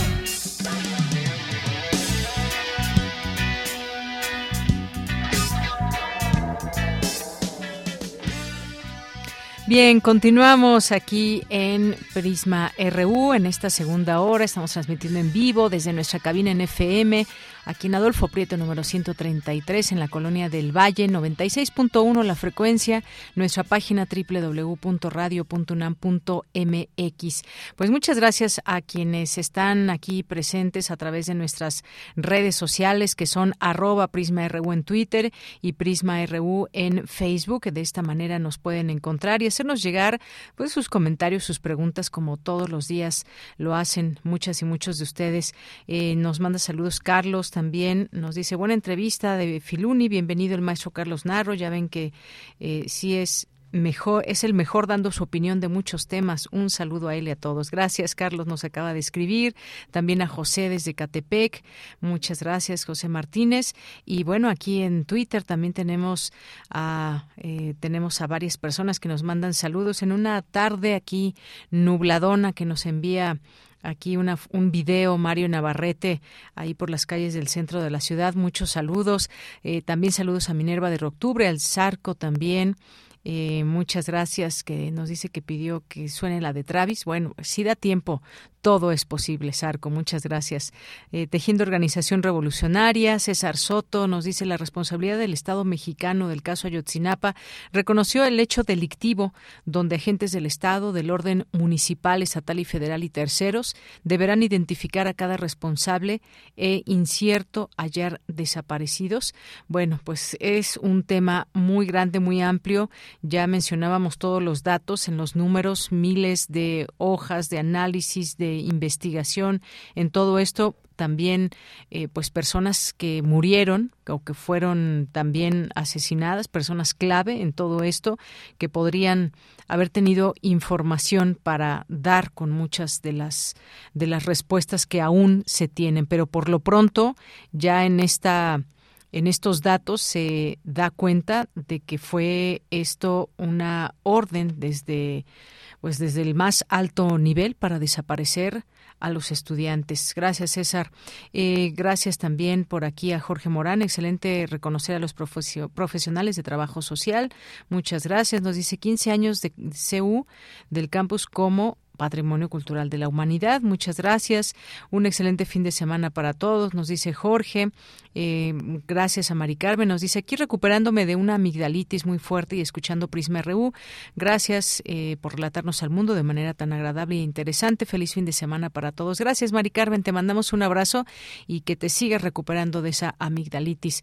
Adriano Spa, muchos saludos. Joel Cabrales, Hernán Garza, David Castillo. Eh, ¿Cómo fue la semana de Rosario Durán Martínez? Muy movida. Pues bueno, así algunas, algunas semanas de que nos comparten aquí ustedes cómo fue, cómo les fue en su semana. Ignacio Gutiérrez, muchos saludos, HTJL, también Héctor Castillo, gracias por la respuesta. Eh, también David Castillo, aquí esperando que empiece Prisma RU. Bueno, pues nos escribía hace, hace una, un poco más de una, de una hora. Muchas gracias a Arturo Sánchez, muchas gracias también a Marco Fernández, muchas gracias a JR, Eric Ortuño, también muchas gracias y a todas las personas que se sumen aquí. También Carlos que nos dice, y lo de Ayotzinapa, el pueblo no lo va a saber en mucho tiempo. Bueno, pues gracias por los comentarios y la verdad, pues una, una historia muy triste, pero sobre todo donde se conoce hoy por hoy problemas también de origen con el Poder Judicial y muchas otras cosas, las carpetas. Es una historia que aún no termina de contarse, pero que eh, se necesitan hechos en todo esto. Seguiremos con el tema, por supuesto, eventualmente en los siguientes días. Minerva de Octubre nos dice ya los extrañaba, pero estoy cerrando bien mi semana escuchándolos. Muchas gracias, Minerva. Que pases un excelente fin de semana y nos escuchamos el próximo lunes, por supuesto. Eduardo Mendoza, gran viernes, abrazo también. Nos habían pedido por aquí una canción. Ahorita la buscamos. Luis M. García también, muchas gracias y gracias a quienes sumen su voz en estos espacios que tenemos de comunicación. Bien, pues nos vamos a la información con Cristina Godínez. Especialistas coinciden que el caso de Salman Rushdie es ejemplo de la escritura bajo amenaza. Adelante, Cristina. ¿Qué tal, Deyanira? Un saludo para ti y para el auditorio de Prisma RU. Reunidos por la Dirección de Literatura de la UNAM, escritores y académicos abordaron la vida y obra de Salman Rushdie autor que vive bajo amenaza desde el 14 de febrero de 1989, cuando el ayatolá de Irán, Aleila Khomeini, decretó una fatwa en contra del autor de origen indio por su novela Los versos satánicos. Por desgracia, el viernes pasado, en Nueva Jersey, un joven fanático fundamentalista cumplió la amenaza y atentó contra Rushdie, provocándole lesiones que lo mantienen en el hospital. Al respecto, Pedro Ángel Palau dijo que el día del ataque, Salman Rushdie estaba hablando sobre la libertad de expresión y la importancia de proteger a los escritores y traerlos del exilio. Muchos periodistas han comentado en los últimos días que bajó la guardia. Y este concepto es otro concepto que yo quiero cuestionar, porque eh, en lo que Aurora nos ha comentado sobre Joseph Antón, está una idea fundamental que es dejar de tener miedo. No baja la guardia un autor que ha sufrido ya toda esta persecución. No hay ningún otro autor moderno en la historia de la literatura moderna que haya sufrido este grado de censura y este grado de persecución. No digo que no haya, de hecho, hoy en día, según el PEN Club, hay 400 autores perseguidos en el mundo, pero ninguno ha, sufrido lo que ha sufrido Rushdie. Y es más bien un acto de coraje, no de bajar la guardia, el decidir vivir una vida normal después de tantos años de persecución, de esconderse, de en tanto, Gastón García Marinozzi coincidió en que hay un repliegue en la manera de pensar de varios escritores que viven bajo amenaza. ¿Qué es ese repliegue de la libertad de pensamiento y libertad de expresión que estamos viviendo desde hace muchos años? Como decía Pedro también en esta encuesta del, Pen Club, eh, hay un repliegue, creo, a, partir de esa amenaza que le hacen a Rusty hay un repliegue en, la manera de pensar, en la manera de escribir, en la manera de expresarse, un repliegue de un estilo de vida que creemos que debemos defender en libertad. Porque luego de lo de Rushdie viene el 11 de septiembre en los Estados Unidos, vienen los ataques a Charlie Hebdo, eh, eh, en Francia, vienen los atentados en París también. Hay muchas situaciones que nos han, llevado como efectos concatenados uno, uno detrás de otro porque todos tienen el mismo sentido y el mismo origen. Es un ataque a un estilo de vida, un estilo de vida que supone que la libertad es prioritario, ¿no? Y hay un repliegue en este estilo de vida que nosotros podemos llevar lejos de fanatismos, donde también empezamos a autocensurarnos, donde Yanira, este es mi reporte. Buenas tardes. Gracias, gracias Cristina Godínez. Muy buenas tardes. Nos vamos ahora con Radio Francia Internacional. Relatamos al mundo. Relatamos al mundo.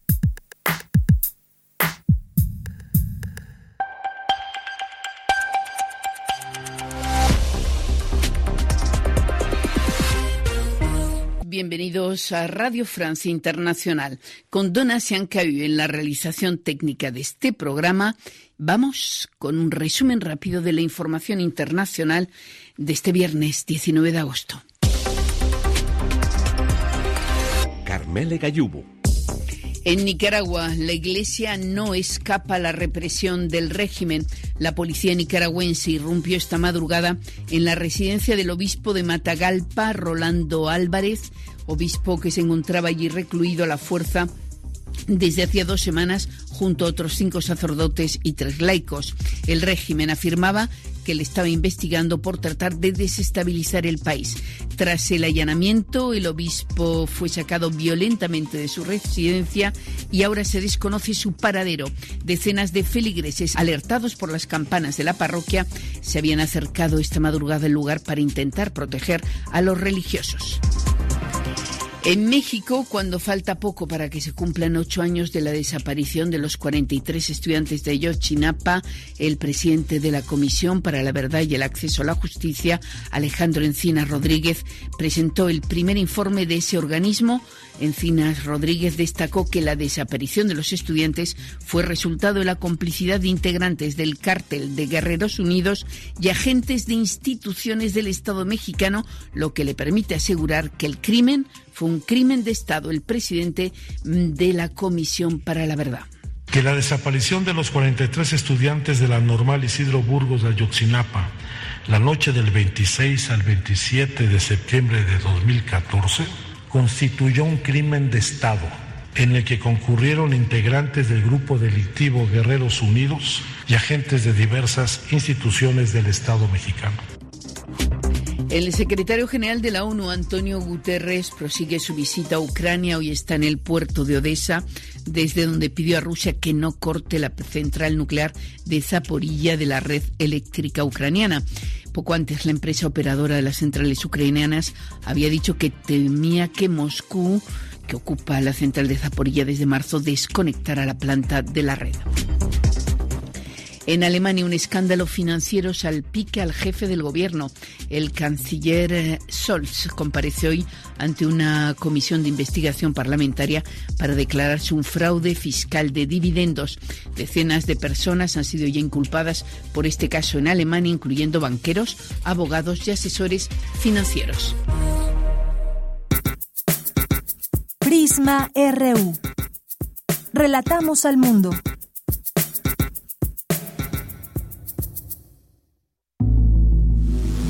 Corriente Alterna. Unidad de Investigaciones Periodísticas.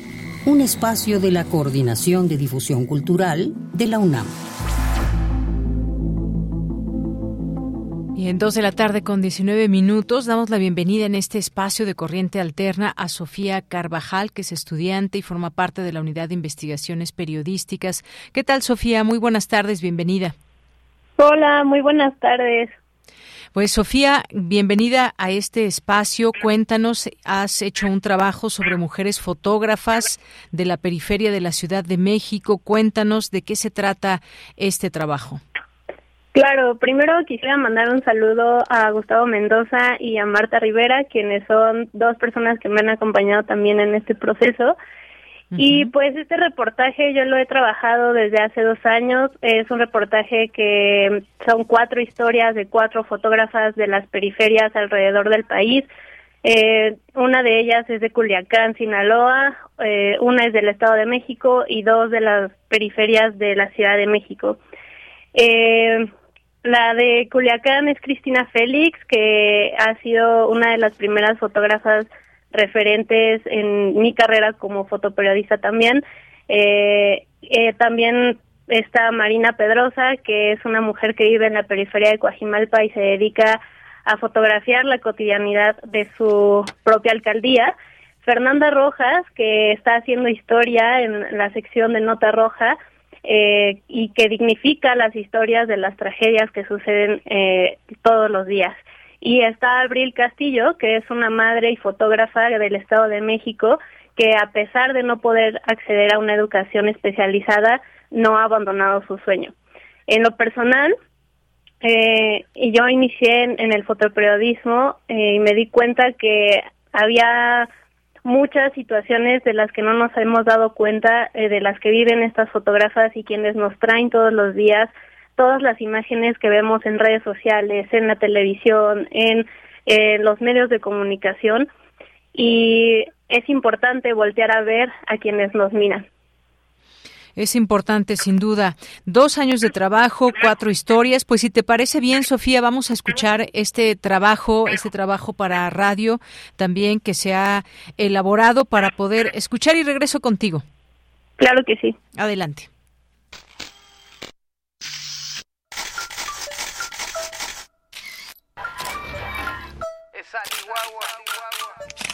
Son que la marea. Amamos el barrio, pero nuestros sueños están fuera de él. Así nos dice la foto de una pinta en la pared de lo que pudiera ser cualquier periferia. Esta es la historia de cuatro mujeres fotógrafas que luchan porque los sueños se hagan realidad desde sus barrios. Corriente alterna.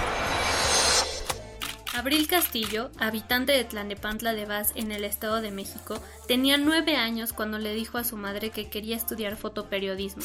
Ella le respondió que era una carrera muy cara y que los hombres son los que salen y están al frente de la noticia. Marina Pedrosa, de 25 años, fotógrafa feminista y antropóloga visual, habita en Coajimalpa, desde pequeña, su principal interés ha sido mirar los momentos de la vida diaria que podían convertirse en postales.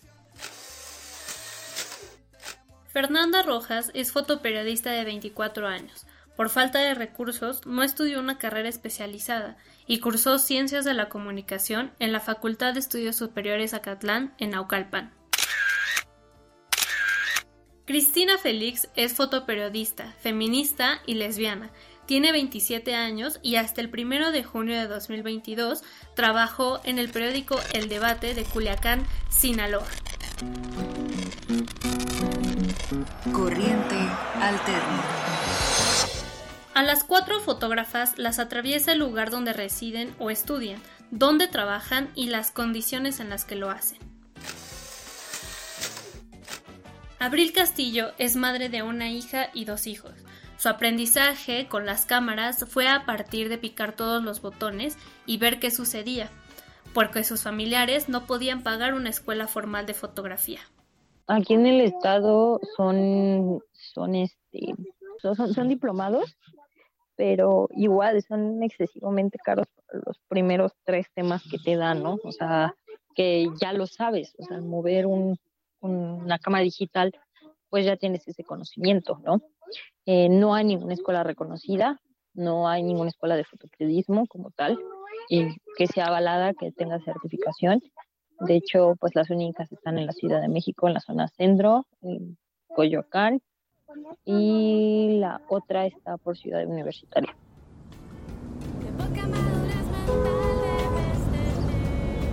La movilidad es una extensión de la desigualdad que viven las personas habitantes de la periferia Marina Pedrosa vive en Coajimalpa, al poniente de la Ciudad de México.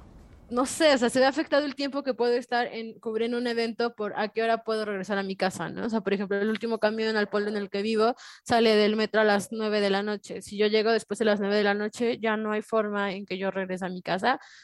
Pero el confinamiento por el coronavirus le dio la oportunidad de traducir en imágenes las historias de mujeres periféricas bien impactante y muy emocionante ver que en, que en las calles de, de, mi pueblo periférico, pues había stickers feministas, ¿no? O había pañuelos verdes amarrados en los postes de luz.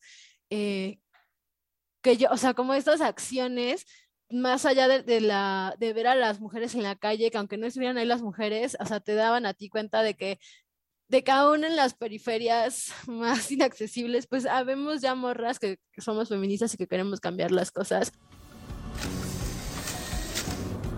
Fernanda Rojas se integró en 2022 a la sección de nota roja de los periódicos El Universal y El Gráfico, pero el camino no ha sido fácil. Ahora presente va por terminado el operativo de ahí de la Cristóbal Colón y Avenida Lomas Verde C4.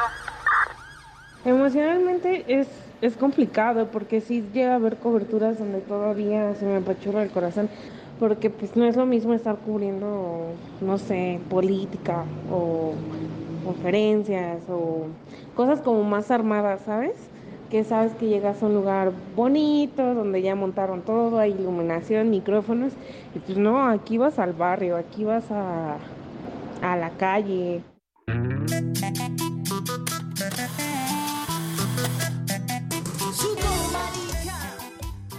Cristina Félix aprendió que su trabajo no debe ser medido por las narrativas o la mirada masculina del fotoperiodismo.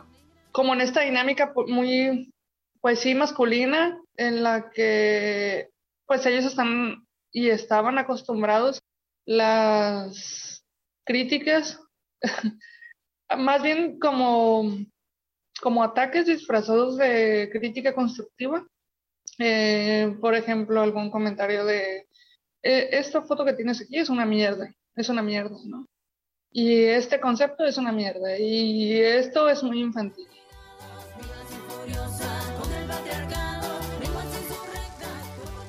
Pero esto no termina aquí. Allá afuera existen otras fotógrafas documentales y fotoperiodistas que desde sus barrios siguen luchando para cumplir sus sueños dentro y fuera de él.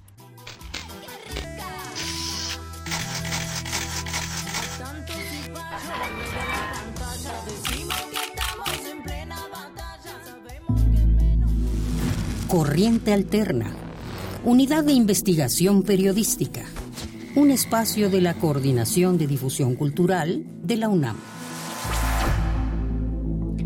Pues muchas gracias, Sofía, por este trabajo que acabamos de escuchar, cómo es fotografiar en lo, cotidiano desde la periferia también, eso que dice una de las de las bardas, de las pintas, lo que los sueños se hagan realidad desde desde los barrios y bueno, pues la historia de estas cuatro jóvenes fotógrafas. Muchas gracias. ¿Dónde podemos consultar también este trabajo escrito? Pues ahí en Corriente Alterna. No sé si ya se puede consultar ese trabajo, apenas va a ser publicado. Eh, apenas va a ser publicado en los siguientes días, pero también puede ver el trabajo a lo largo de estos dos años en mi Instagram, arroba sofía.carvajal88 y en las eh, plataformas de corriente alterna. Muy bien, pues muchísimas gracias por darnos la oportunidad de conocer un poco de este trabajo de estas jóvenes fotógrafas y bueno, pues ahí los detalles que nos dices, un trabajo de dos años para realizarlo y sobre todo sus voces y conocer los trabajos de estas fotógrafas mexicanas. Muchas gracias, Sofía. Muchísimas gracias por el espacio. Hasta luego, muy buenas tardes. Hasta luego. Continuamos. Sofía Carvajal. Prisma RU. Relatamos al mundo. Bien, y nos vamos ahora con eh, Rosy Guaroco, que es creadora y gestora cultural de Cherpiri, y nos va a invitar a una exhibición Levantar la sombra del artista Giovanni Guerrero, un proyecto que ya fue inaugurado y que es un proyecto que emerge como una crónica visual y cosmológica, pero qué mejor que ella que nos platique a través de estas pinturas, dibujos, instalación y video de qué se trata. ¿Qué tal, Rosy Guaroco? Muy buenas tardes. Hola, muy buenas tardes. Qué gusto saludarte. Igualmente, Rosy, pues platícanos dónde, cuándo, cómo podemos ver, pero sobre todo platícanos sobre esta exhibición. Bueno, primeramente agradecer la, invitación en este espacio de difusión.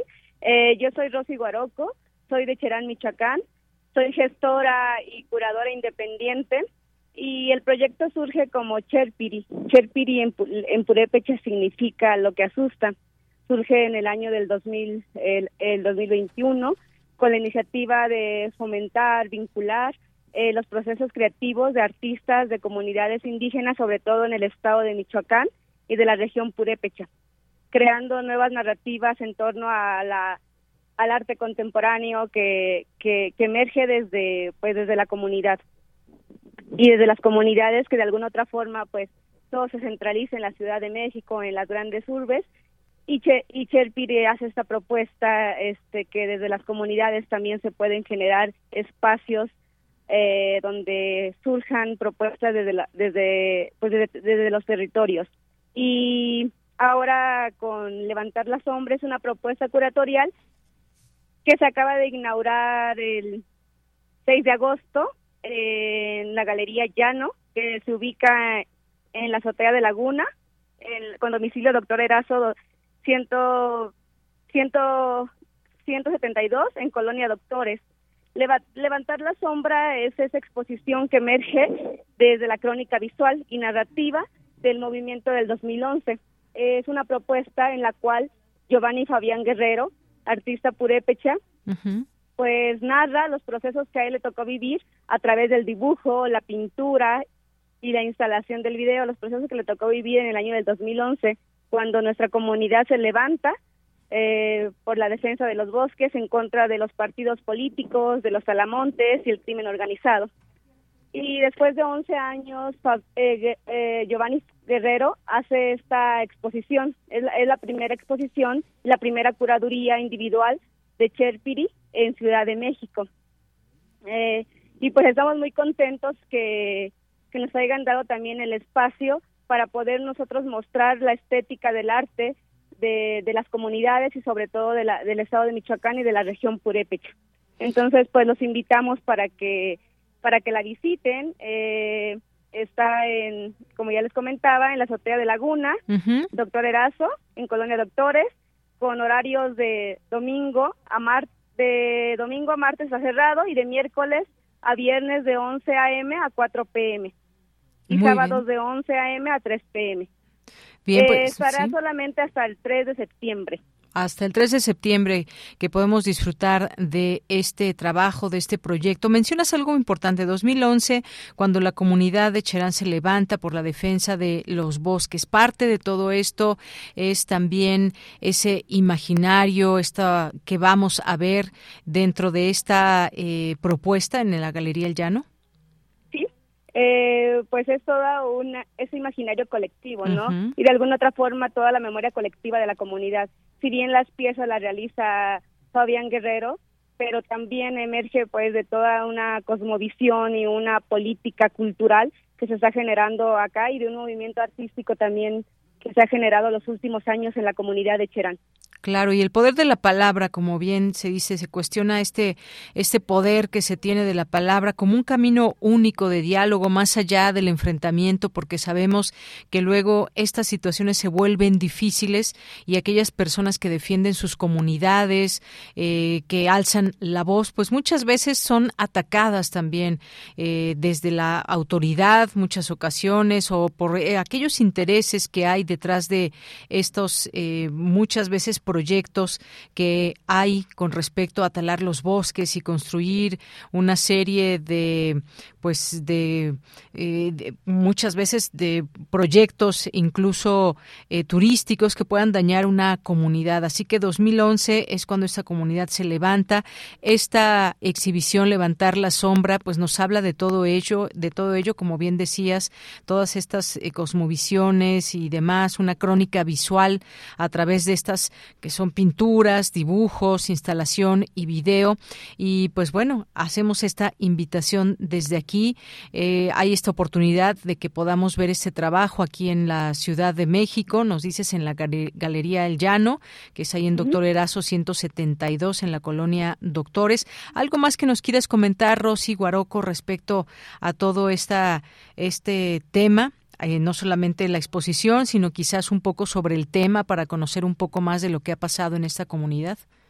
Pues, pues más, más bien creo que una vez que ustedes vayan a visitar la exposición se van a dar cuenta y se van a adentrar también en esta cuestión que, que, que hablaba, la cuestión mística y espiritual, que también es importante en nuestra comunidad, porque también jugó un papel importante como una protección, este, una protección que se dio de manera como que no se veía oscura, pero que de alguna otra forma era para proteger el pueblo y que de alguna otra forma lo hicieron las las, que las médicas tradicionales o como les conocemos en el pueblo las chicuamis. Es otra forma de protegerse. Tal vez no era de eh, por medio de las armas, pero era una protección espiritual hacia toda la comunidad. Entonces, pues creo que la exposición va narrando todos los procesos que, que le tocó vivir a Giovanni Fabián. Entonces ahí prácticamente se darán cuenta que a través de los dibujos pues es como toda una narrativa. Y la- el, el mural al fondo pues es ese espacio ritual donde los ancianos son, eh, son los guardianes de nuestra comunidad y como comentas, de Yanira la, la, la palabra, ¿no? La principal o la, la, la principal fuente que nuestros abuelos nos van enseñando a las nuevas generaciones. para seguirnos vinculando y reconstituir nuestra identidad como pues jóvenes este purépechas en, pues, y cómo se vincula también o cómo nos vinculamos con, con la ciudad. Entonces, pues más bien sería eso, invitarlos a que visiten eh, la exposición Levantar la Sombra en Llano. Muy bien, pues ahí dejamos esta invitación y te agradecemos, Rosy Guaroco, que nos hables de ella, que nos hables de pues todo lo que enmarca esta posibilidad de eh, conocer a través del arte eh, lo que están eh, viviendo, lo que han vivido de alguna manera y que tiene esta connotación tan fuerte que tiene que ver con la defensa de los bosques en nuestro país, específicamente en esta región de Cherán. Muchas gracias, Rosy.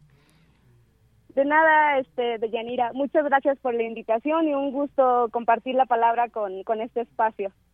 Gracias, un abrazo. Igualmente. Hasta luego. Saludos. Saludos, Rosy Guaroco es creadora y gestora cultural de Cherpiri, como bien nos explicaba el significado de todo ello. Dejamos esta propuesta también para que puedan visitarlo ahí en la Galería El Llano. Continuamos. Colaboradores RU Análisis con Javier Contreras. Bien, pues nos vamos ahora con el maestro Javier Contreras, maestro en Derecho, eh, maestro ahí en la Facultad de Derecho y en la FES Acatlán y estos temas que tenemos. Uno de ellos, pues ayer por la tarde que se dio a conocer este informe de la Comisión de la Verdad de Ayotzinapa, ocho años en búsqueda de la verdad. ¿Tenemos ya la verdad o no? ¿Qué falta en todas estas piezas? Y sobre todo, pues que se haga justicia. ¿Cómo estás, Javier? Muy buenas tardes. Hola, ¿qué tal? Muy, eh, muy buena tarde, Yanira, para ti, para todo nuestro amable auditorio en Prisma RU. Pues como bien mencionas, han pasado ya ocho años en la búsqueda de la justicia de las familias que han sufrido pues la desaparición forzada de los 43 estudiantes de la Escuela Normal Rural Isidro Burgos de Ayotzinapa. Esto no se puede hablar de ninguna forma ni bajo ninguna suerte o circunstancia como algo que celebrar o como un buen trabajo a nivel Estado. Es algo terrible, patético y miserable. ¿Por qué lo digo de esta manera? Porque pensar en ocho años, estamos hablando ya de sexenio y un pedazo, que no se logra dar con responsables cuando son eh, responsables que perfectamente podrían ser identificados en el seno o en el ámbito estatal. Con esto, no dejo de reconocer tampoco el trabajo del subsecretario de Derechos Humanos, Migración y Población, eh, Alejandro Encinas, quien me parece que ha hecho los esfuerzos loables y posibles para poder seguir avanzando en el descubrimiento de la verdad y no la construcción de la mal llamada verdad histórica en los tiempos de Murillo Karam y por supuesto de Tomás Herón.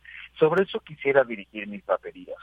Me parece muy relevante algo que poco se ha hablado en estos días en medios, que Tomás Herón recibió la invitación por parte de la Comisión de, Verdad para aceptar el criterio de oportunidad y que colaborara con las investigaciones, a lo cual Tomás Cerón mencionó que no.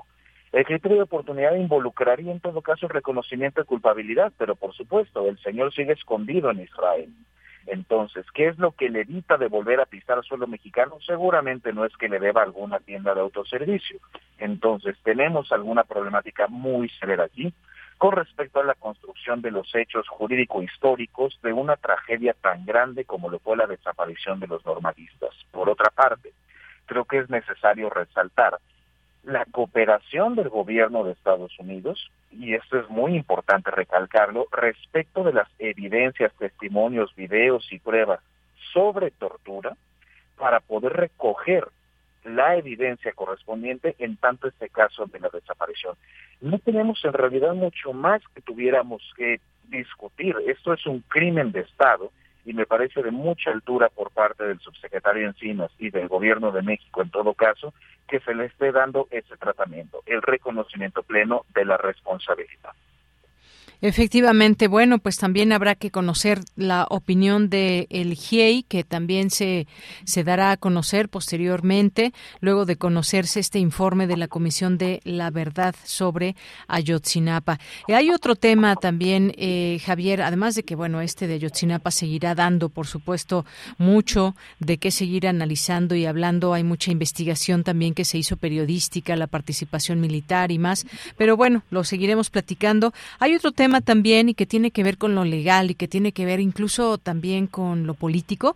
El desafuero de Alejandro Moreno, alias Salita, el dirigente nacional del PRI, ¿es política o justicia desde tu punto de vista? Este es un asunto muy interesante, querida Deyanira. En principio, todos conocen ya a estas alturas del partido los llamados eh, Martes del Jaguar, que es una plataforma de comunicación promovida por la gobernadora de Campeche, Laida Sansores.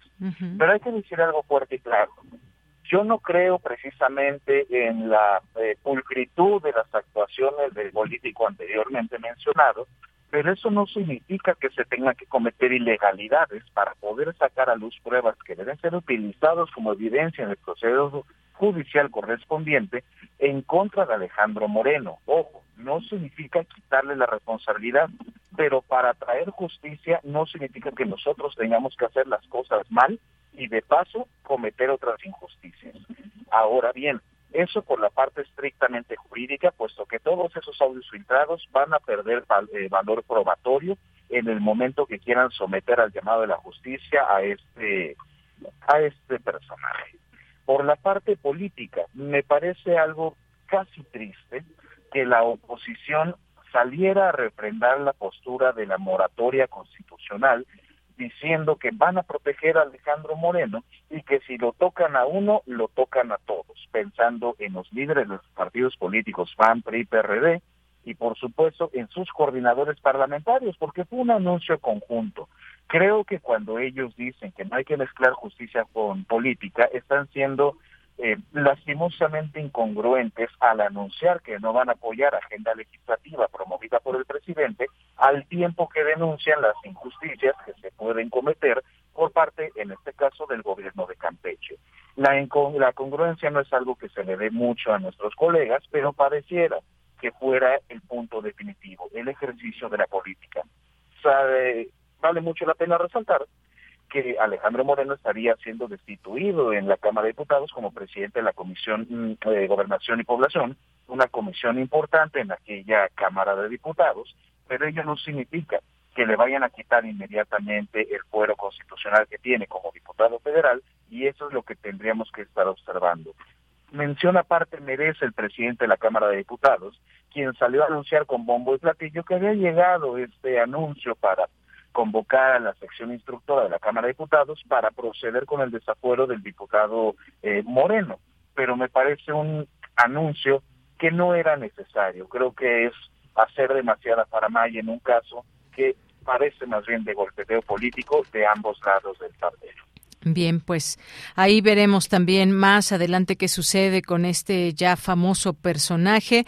Y bueno, hay otro y con esto cerramos, Javier, tiene que ver con, bueno, leía yo por la mañana también esta información de lo que está pasando en Colima, reportan quema de autos y pues aquí en Ciudad de México cayó un líder criminal conocido alias como, como La Vaca. Eso desde ayer, la noche del, del jueves que fue detenido este líder de un grupo llamado Mezcales y pues se ha utilizado o no, o es pertinente eh, este término de terrorismo. La Secretaría de Seguridad y el secretario de Gobernación durante la semana hablaron de los delitos de alto impacto y en particular también se mencionó que lo que ocurre hoy con grupos criminales no es terrorismo lo que provocan y hay, hay un debate sobre todo esto, si es o no terrorismo estas acciones que llevan a cabo grupos criminales, Javier.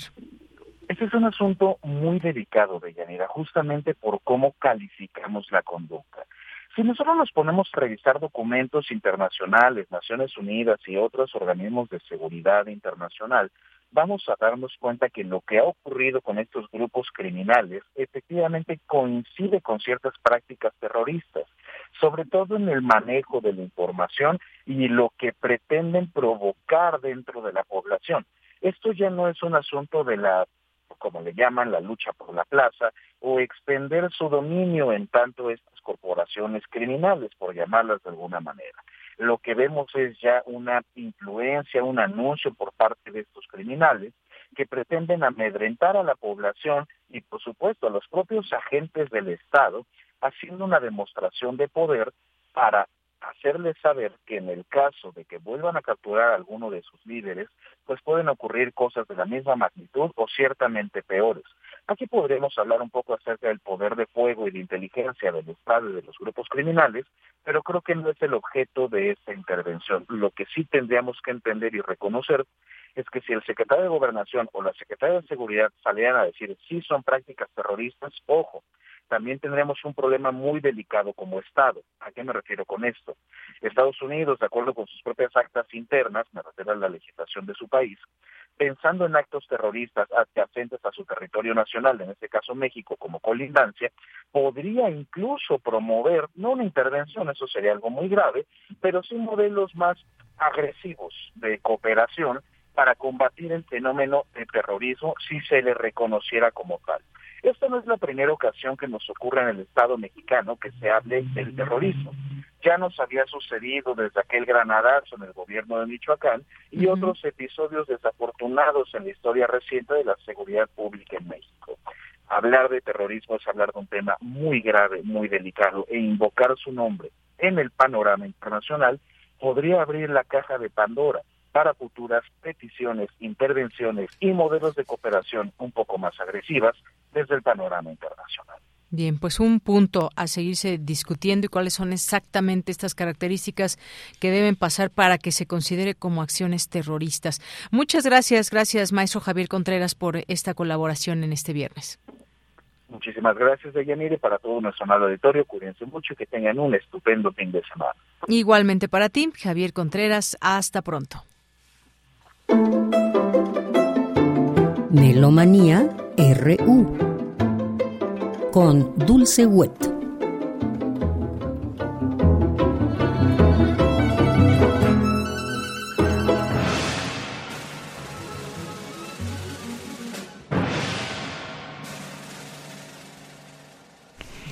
Muy buenas tardes, muy buen provecho, muy buen viaje estoy muy emocionada porque hace mucho tiempo, más de dos años, que no estábamos en vivo en cabina de Yanira, Marco, Soco, Michelle. Así es, Dulce, bienvenida. Así que, ay, y por eso, con esta emoción maravillosa, quise entrar con la fanfarria para, el, para la mujer poco común de Joan Tower, una gran mujer.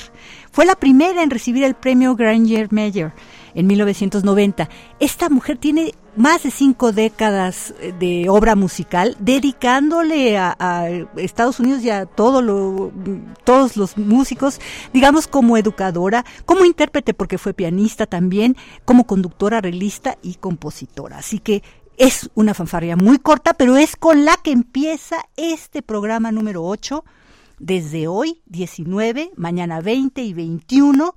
El programa se titula Pacho Flores, de flores, tangos, cantos y revueltas, y es una maravilla porque además que está Pacho Flores, que es el trompetista venezolano, muy joven, nacido en 1981, este, tenemos el disco, ¿no? Entonces es un concierto un poquito doble, mucho, muy interesante y nos da un gusto enorme que vamos a tener también la voz y en vivo al maestro Carlos Miguel Prieto. Bienvenido, maestro, muchísimas gracias por tomarnos esta, esta llamada.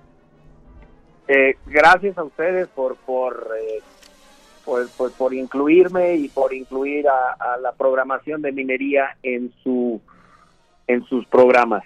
Sí, porque he de contar maestro, que no solo estamos en los noticiarios, sino, por ejemplo, mañana a las 8 de la mañana vamos a escuchar la Sinfonía número 10 de Shostakovich, que ustedes precisamente tienen en el programa para invitar a través de la programación musical a nuestra audiencia que se anime a asistir, ya sea mañana o pasado, porque la vamos a programar de 8 a 9, una sinfonía de casi 52 minutos, ¿no?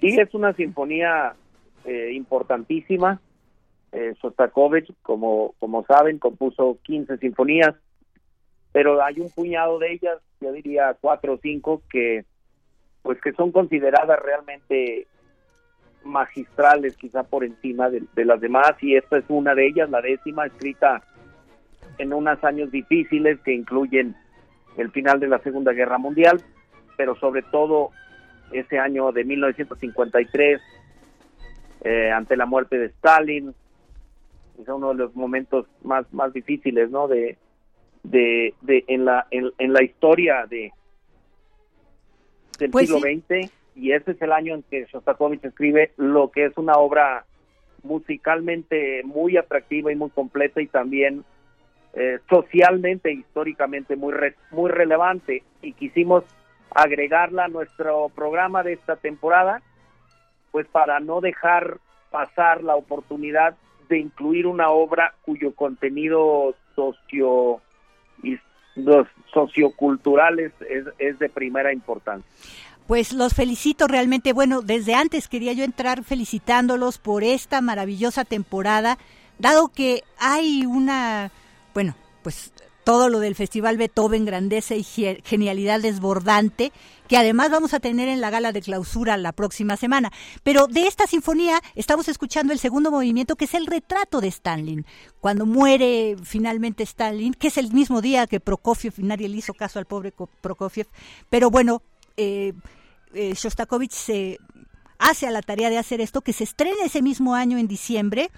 Y parece que es como una sinfonía autobiográfica también, por eso es tan importante, se dice, ¿no? Y tiene su tema, ¿no? El mismo que tiene en el cuarteto, ta, ta, ta, ta, en los otros movimientos. Y muchas felicidades por todo ese repertorio de memoria que interpreta, maestro, eh, verdaderamente asombroso.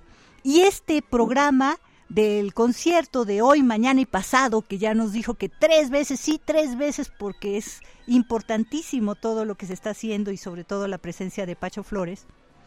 Eh, eh, bueno, a mí me, me, llama mucho la atención cómo desde la fanfarria y todo tiene una... Eh, una curaduría de alguna manera el programa muy festiva y también finalmente con la inclusión latinoamericana creo que pues este muy pertinente, ¿no? Muchas felicidades también por ese nuevo álbum Estirpe que apenas en julio del 2022 este mismo año sacó la Doche Gramophone y con esta maravillosa noticia de que es la primera vez que la Doche Gramophone graba a una orquesta mexicana.